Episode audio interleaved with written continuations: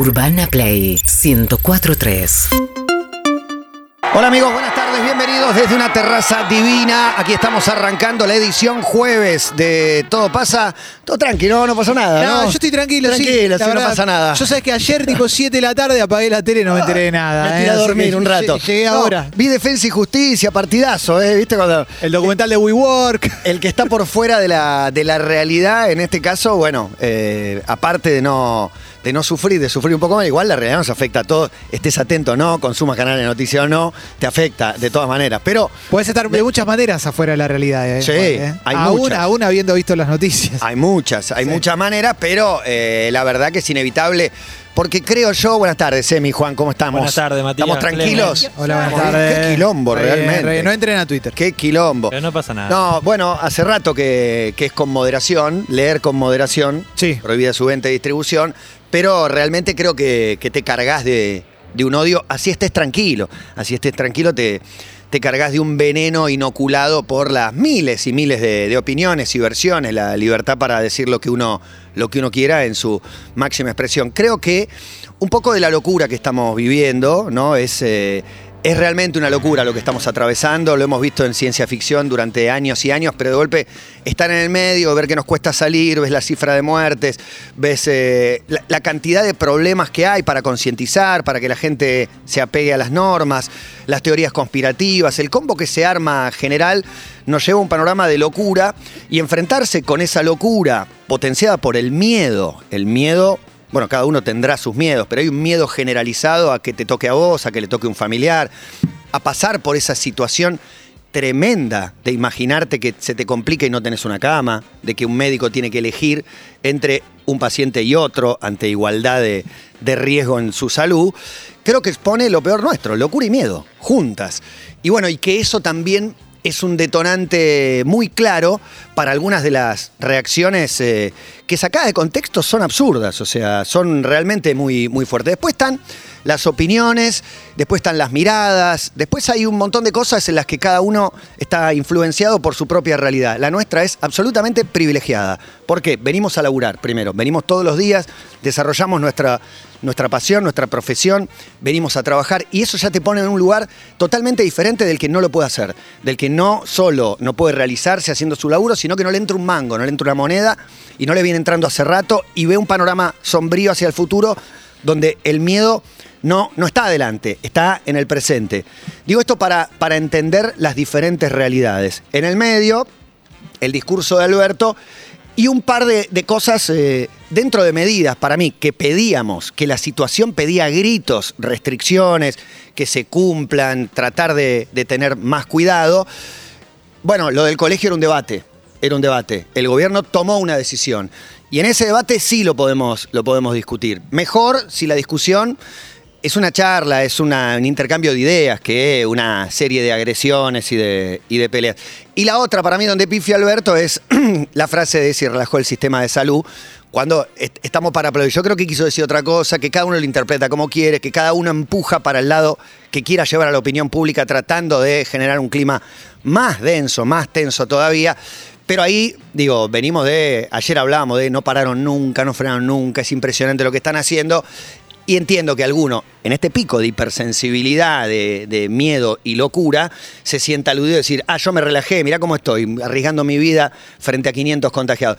Entiendo esos dos puntos como los puntos a corregir. Ahora, la locura que se desató después, me parece, me preocupa, me preocupa y me duele. Sí, abriste. Me parece que se- hay un montón de aristas. Muchas, A partir de todo lo que estuviste diciendo. Es cierto, nosotros tenemos una mirada privilegiada, muchas veces lo aclaramos quizás hasta medio como justificándonos, lo cual no impide que podamos tener una mirada de, de la situación. Y esa mirada me parece que a veces se impone que nosotros tratemos de tener los pies más sobre la tierra, aunque eso implique decir, no sé cómo deberían ser las cosas. Eso es algo que me pasa a mí particularmente con respecto a restricciones mi mirada y mi idea con respecto a la situación en la que, la que veníamos estando es que hacían falta restricciones. Sin duda. Eso yo lo sentía, lo, vivía, lo experimentaba en la calle, veía un montón de gente que no se Que cuidaba. fueron laxas las anteriores medidas de hace un par de semanas, que mucho no se avanzó en restringir. cosméticas. Y si comparaba con otros países del mundo con los cuales nos gusta compararnos a la hora de viajar y decir, no tiraron un papel en la calle, bueno, pensaba, sí, si se le desborda a todo el mundo y se le desborda a países del primer mundo, con quizás hasta más acceso a vacunas que nosotros, bueno, entiendo que necesitamos medidas. Ahora, proponen las medidas o, o- o imponen las medidas, más que proponen las medidas, se imponen las medidas.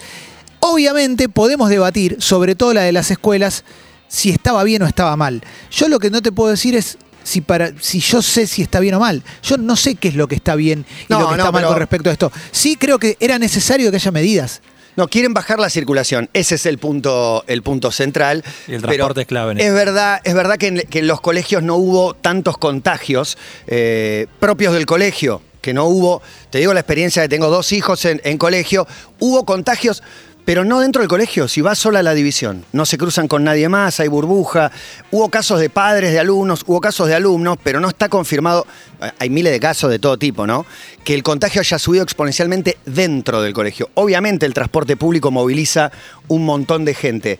Pero bueno, en ese contexto, cuando obviamente el contraste con los ministros diciendo lo último vamos a cerrar son las escuelas, Bueno. horas después, y bueno, eso parte- expone, expone un poco el discurso y la queja. Eso del- para mí es la, peor parte de la situación. No todo que el es- mundo lleva a su hijo en un auto, digo, alguno toma dos bondis, un tren, Totalmente. y va llenos el transporte público. Eso también expone un poco la realidad interna de- de- del gobierno, de que a la tarde un ministro diga una cosa y el presidente diga otra. Eso, eso es, es entendible y ahí tenés una punta de debate. Emi, vas a- vos vas a decir algo con respecto a los contagios Pará, en las pero escuelas. si pues. fuera, si fuera, eh, si apeláramos a la sensatez de la gente, si realmente podría, podríamos abrir la puerta a, eh, mira, el que le parezca que arriesga mucho que no, que haga clases virtuales y el que siente que no puede evitar llevar a su hijo al colegio que lo lleve, pero estamos lejos. La sensatez es- para mí está muy difícil, Matías. ¿eh? Imposible, imposible. Yo, yo conozco gente que se, está- se junta hoy Sí. a, a hacer cosas. Y Bueno, me hoy se puede, te dice. Claro, hoy todavía se puede, así que hacelo. Y no es si te dejan o no te dejan, no es que mañana van a bajar los contagios, entonces no, no logro entender la mirada, porque además hay un, hay un pedido de que nos cuiden. Bueno, en Claro, se muere gente, es tu culpa, y si pones restricciones, eh, sos Es un que dictador. Hay, hay algo que creo que todavía no se entendió y es que el que te cuiden, realmente hoy, hoy vos das positivo, haces un cuadro grave, no tenés cama. Es así de simple. Claro. No hay cama. El escenario es darle tiempo con 15 días a las camas que están ocupadas que se desocupen. En el mejor caso es que evolucionen bien esos casos. En el peor, y en el que hay muchos, es que desocupen la cama porque fallecieron. Ese es el estado de situación. En cuanto a los chicos, eh, si vos mirás la curva de contagios de menores de 16 años, 17, y mismo entre chicos de 6 años y 12, subió un montón.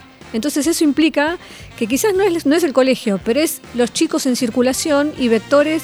Lo que Todos pasa que somos vectores. Uno también eh, chequea y compara con eh, las necesidades, los daños, las urgencias, las prioridades también. Cada uno el año, lo que el año pasado, digo, está bien, mis hijos van a un colegio privado y pueden hacer la virtualidad, pero hubo un millón de chicos que no accedían, que hubo un montón de situaciones realmente. se- el daño causado el año pasado por la falta de educación Yo- presencial, yo te digo que es tremendo. Lo sé, es lo sé y tremendo. es duro. ¿Qué hacemos? Pero eso- estoy dispuesto, si, si es la vida o esto, la vida, no tengo ninguna duda.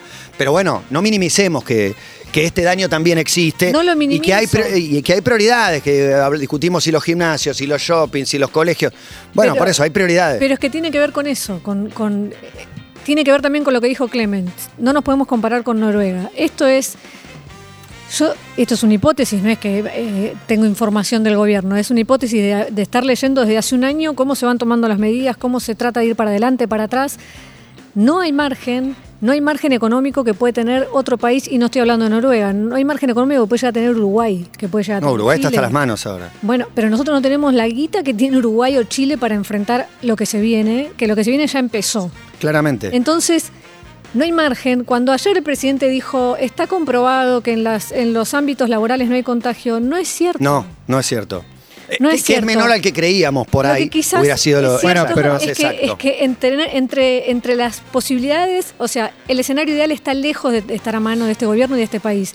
El escenario real es, no pueden cerrar más, apretar más el grifo porque no hay guita y tienen que laburar. Bueno, a partir de ahí, ¿cómo tomas una decisión con toda la cuestión económica? Porque la idea, de la- lo, lo que se hablaba de la economía el año pasado, hoy los que están son los que sobrevivieron el año pasado. Un montón sí. se quedaron en el camino. ¿Cómo haces? Porque también hay una cuestión social que tenemos, me parece a mí, eh, o sociocultural, los restaurantes que sobrevivieron los llenamos. Los llenamos, pero a tope en un momento. Total, sí. Pasabas por la calle, había una mesa al lado de la otra. Entonces, de alguna manera, Ayer, después del discurso de Alberto, eh, pasé por uno repleto. por eso, en ese momento nosotros contribuimos con ese restaurante, con, con la plata que le pusimos. Y también contribuimos con que ahora haya restricciones, porque no nos cuidamos nada. Es que Entonces, no. también tenemos una responsabilidad nosotros. Y eso va a generar que alguien escriba diciendo, no le eches la culpa a la gente, porque siempre está esa, ¿viste? Porque está todo tan mirado por una polarización que no podés ha- hacer un análisis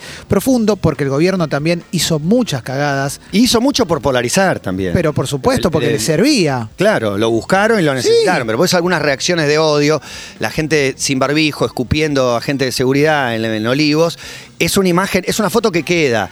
Yo sé que no son todos eh, eh, iguales, pero la verdad que es una imagen muy... Ya escupir a alguien es un gesto violento. Sí, En a alguien de seguridad, en además. pandemia, y al de seguridad que alguien está laburando. Está laburando el de seguridad. Bueno, Es por eso, por eso también resulta tan conflictivo cuando ayer Alberto habla de que va a usar a las fuerzas federales, a la gendarmería, y uno piensa. Hay gente diciendo, los tanques en la calle, sacó el ejército Claro. para matarnos y encerrarnos. Paren Yo- un poco. Yo lo que quería decir es, durante, eh, creo que todos hicimos el ejercicio en estas últimas semanas de eh, re- recordar cómo estábamos hace un año, en qué situaciones, encerrados, trabajando virtualmente o pasándola muy mal.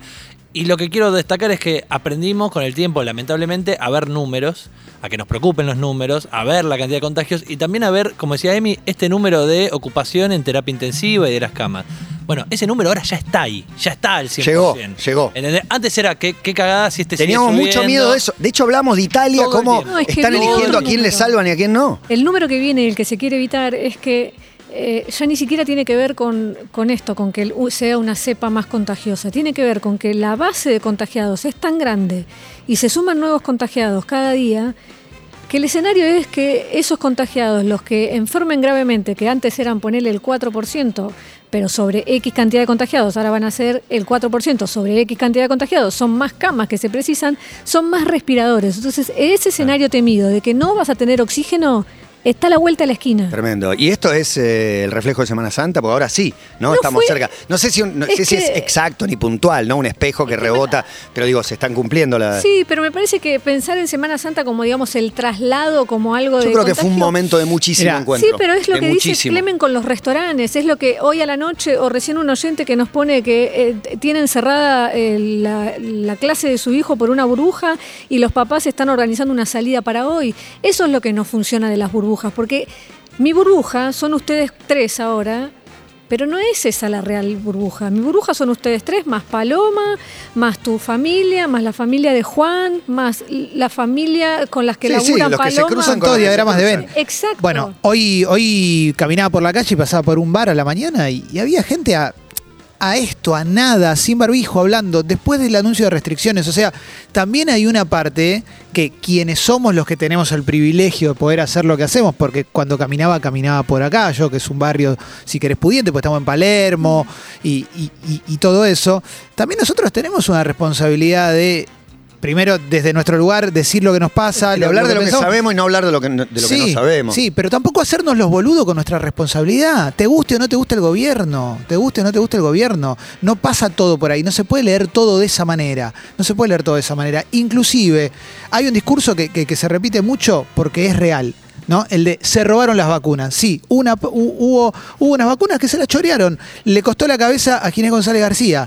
Bueno, te vas a quedar que con no, todo eso. no movió el amperímetro, digamos, no, no es que fueron dos millones de vacunas que se chorearon, ¿no? Hubo, hubo unas vacunas que se Por robaron. supuesto, está muy mal, lo mal. condenamos, nos quejamos, aplaudimos la decisión de que saquen a Ginés. Todo, pésimo, pésimo. ¿Nos vamos a quedar repitiendo todo el tiempo? ¿Se robaron las vacunas, entonces hago lo que quiero? Porque no te sirve a vos, no le sirve a tus amigos, no le sirve a tu Aparte, familia. eso no, es- no no te es- estás cuidando. No explica la falta de vacunas que se las robaron, ¿no? Que, sino que no llegan, que no se, que no se no- producen, no que no tenemos. cómo no produce en cada uno el, el miedo a enfermar y no contarla. No lo puedo entender. Yo No creo que está eso, está eso también, eh, pero está en Está- muchos casos escondido detrás del odio, del enojo, Eso de la locura, ¿no? De, de la bronca que tengo, de a mí no me van a encerrar. Y ese discurso que sale, que sale con tanta virulencia a veces. Cada vez escucho- Que lo entiendo también de vuelta.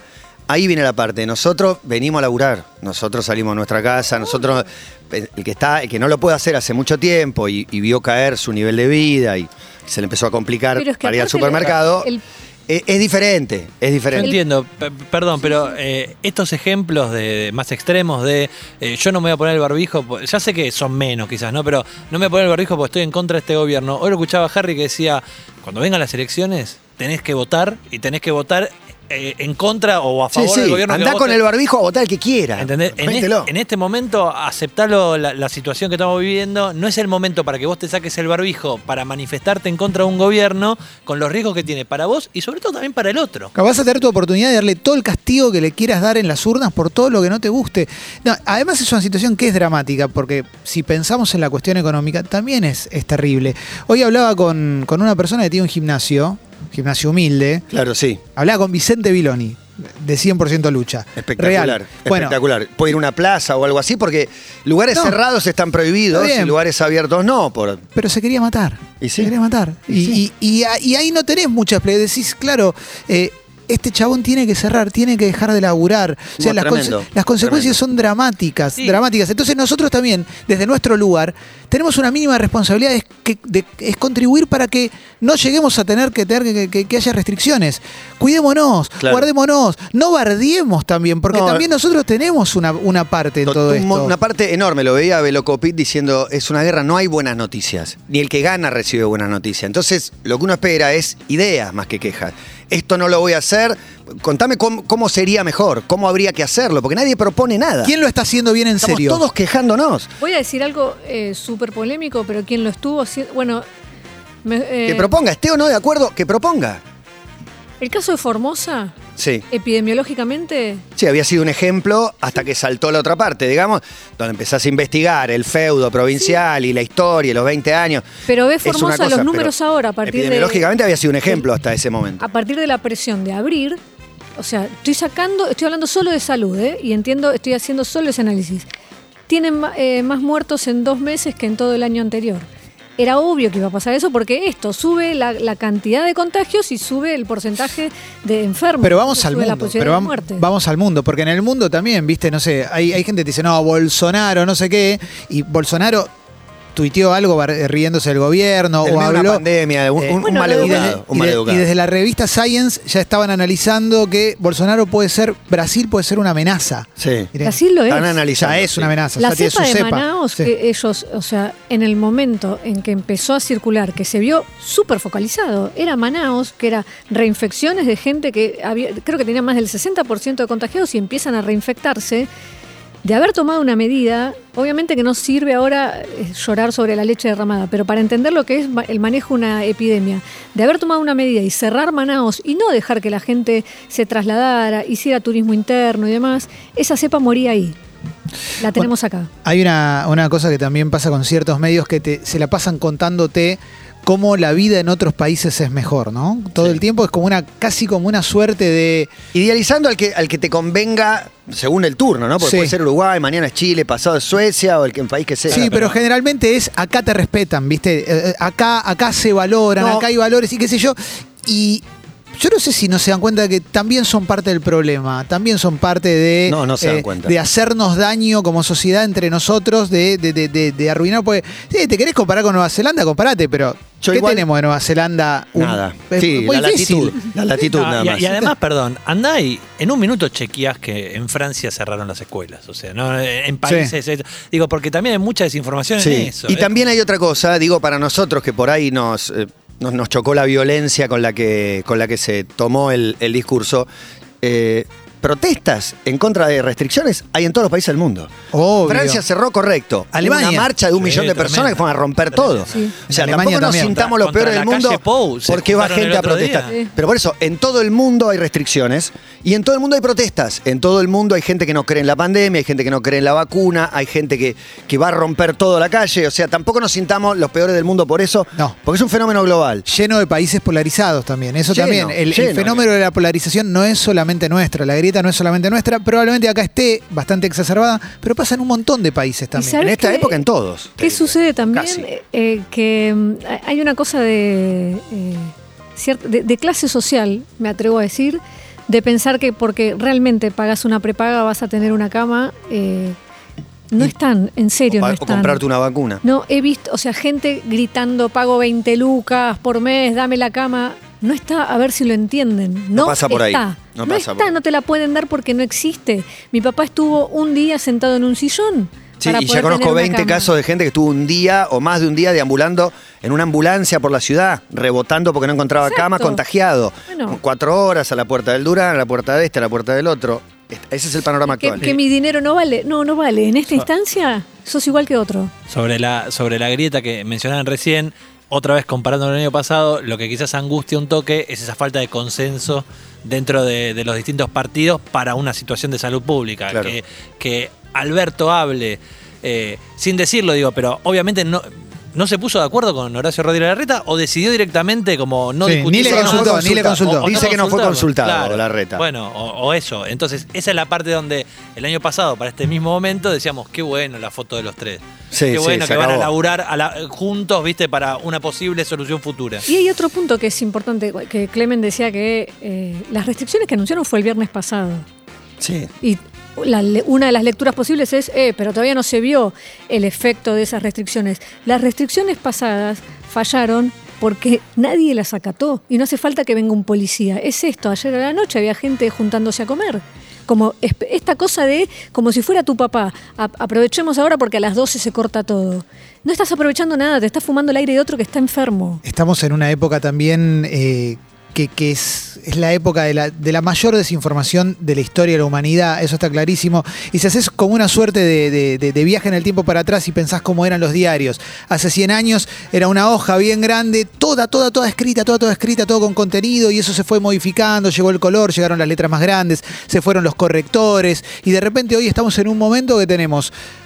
Meme por WhatsApp, tenemos eh, eslogans. Mucha gente se informa por memes. Sí, meme, Facebook. Increíble. eh, repetir consignas, repetir consignas, nunca profundizar el título, la consigna, eh, instalar una idea y con esa idea salir a, eh, a gritar, a mí la- mi cama se la van a dar un Brian, esto es comunismo, esto es-". y no funciona así, no funciona así. Cuidarte de una pandemia no debería ser de esa manera. Y, y estoy seguro que por charlar esto, por tratar de entender lo que está pasando, va a haber un montón de gente que se va a enojar por lo que estamos diciendo. Está bien, Y no, bueno, no se pasa puede siempre. controlar. No podíamos evitar abrir el programa hablando un poco porque la psicosis que se generó, insisto con el concepto, locura y miedo juntos generan un cóctel explosivo que, que se vio ayer en las calles, en el mal humor, en el miedo.